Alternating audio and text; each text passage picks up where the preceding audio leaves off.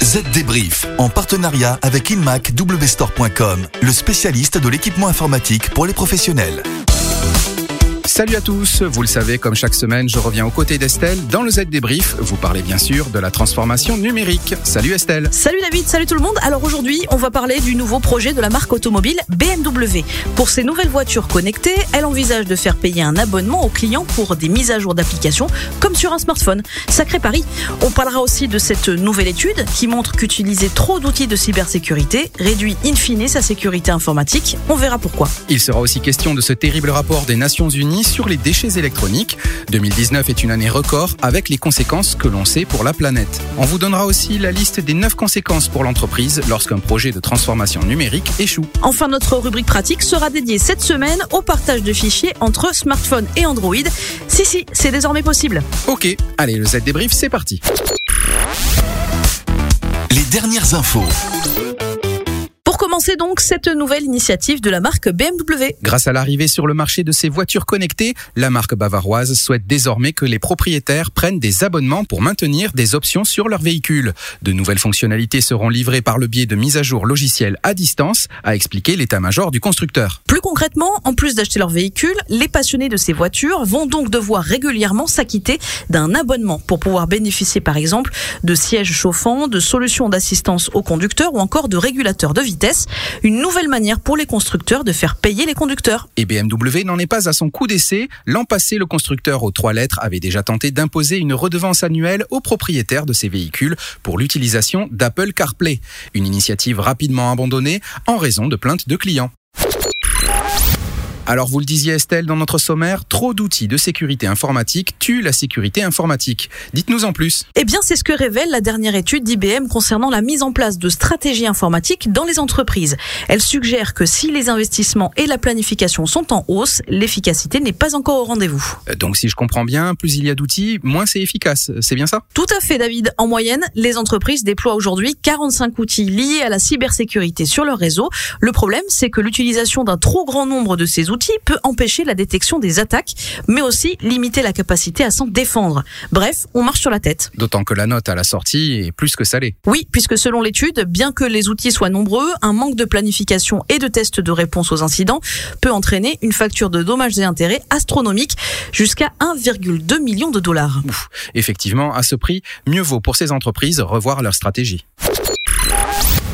Et maintenant, parlons des résultats d'une autre étude, une triste étude puisqu'elle concerne l'explosion des déchets électroniques. Et oui, selon un nouveau rapport des Nations Unies, la quantité des e-déchets produits dans le monde en 2019 a atteint le chiffre record de 53 millions de tonnes. Vous imaginez C'est l'équivalent en poids de 350 navires de croisière de la taille du Queen Mary 2, l'un des plus lourds paquebots de la planète. Soit une augmentation de plus de 9 millions de tonnes en seulement 5 ans. C'est énorme et terrible, parce que s'ils sont mauvais pour la planète, ces déchets le sont aussi pour nous, les humains, car ils peuvent contenir des substances toxiques et dangereuses, comme le mercure par exemple. Surtout, une grande partie de ces équipements ne sont pas recyclés et retraités. Écrans, claviers, smartphones sont de la partie, mais aussi des objets connectés divers et variés, du climatiseur à la webcam. Et dans le classement des plus gros producteurs de déchets, les champions sont européens. Avec plus de 16 kilos par habitant et par an, viennent ensuite les Américains avec 13 kilos. Alors vous allez me dire, il y a des programmes de recyclage tant du côté des entreprises que des États. Seulement voilà, l'ONU a fait les comptes, seulement 17% des déchets électroniques ont été collectés et recyclés en 2019. Ça ne fait pas beaucoup. Juste 60 Queen Mary 2 sur 350. Et les Nations Unies sont inquiètes pour la suite. Si ces déchets continuent d'augmenter chaque année, on va droit dans le mur. Surtout avec la croissance des objets Il préconise de combiner la quatrième révolution industrielle avec l'économie circulaire, mais pas sûr malheureusement que cet appel soit entendu. Créer et collaborer avec le ThinkBook de Lenovo. Le ThinkBook révolutionne votre environnement de travail en alliant flexibilité, technologie et sécurité. Son design fin et léger vous offrira un confort de travail en toutes circonstances. Conçu pour les professionnels, pensé pour vous, c'est l'alliance idéale entre le travail et les loisirs. Découvrez les fonctionnalités ingénieuses du ThinkBook chez InMacW Store. Le chiffre marché. Eh bien, cette semaine, c'est le chiffre 9 pour 9 conséquences lorsqu'un projet de transformation numérique échoue selon une étude menée par l'IFS. L'impact le plus courant d'un de ces échecs, c'est de créer une peur de l'échec pour de futurs projets similaires.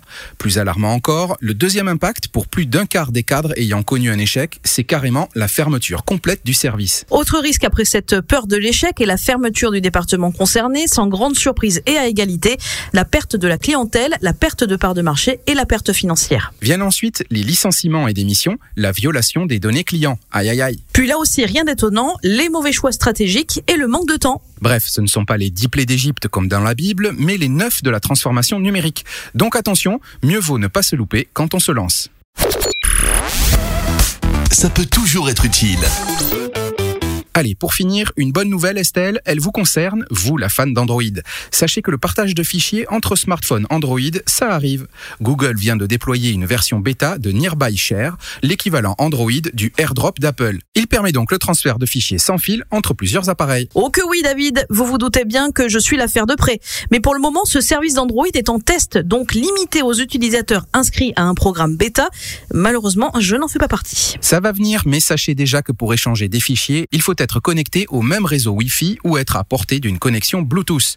Ensuite, les utilisateurs peuvent choisir de configurer Nearby Share pour que l'appareil soit visible par tous les contacts, certains contacts ou encore totalement caché. Moi, de ce que j'en sais, c'est que contrairement à AirDrop, Nearby Share permet aux utilisateurs de partager des fichiers via une application. Par exemple, si l'utilisateur partage un tweet, son destinataire se verra proposer de l'ouvrir dans sa propre application Twitter. Idem pour une photo, le destinataire devra ouvrir son application photo pour avoir accès à la photo. Nearby Share disposerait aussi d'un accès rapide sur les appareils qui en sont dotés. De quoi partager directement du contenu. Enfin, je demande à voir. Ah oui, d'accord. Donc vous, tant que c'est pas signé par Apple, euh, vous faites pas confiance. Oh, tout de suite les grands mots, Estelle. Allez, le Z débrief, c'est terminé pour cette semaine. Et n'oubliez pas, si vous aimez votre podcast, n'hésitez pas à le dire autour de vous. Et bien sûr, sur les réseaux sociaux. Bye bye. Z Débrief, en partenariat avec InmacWstore.com, le spécialiste de l'équipement informatique pour les professionnels.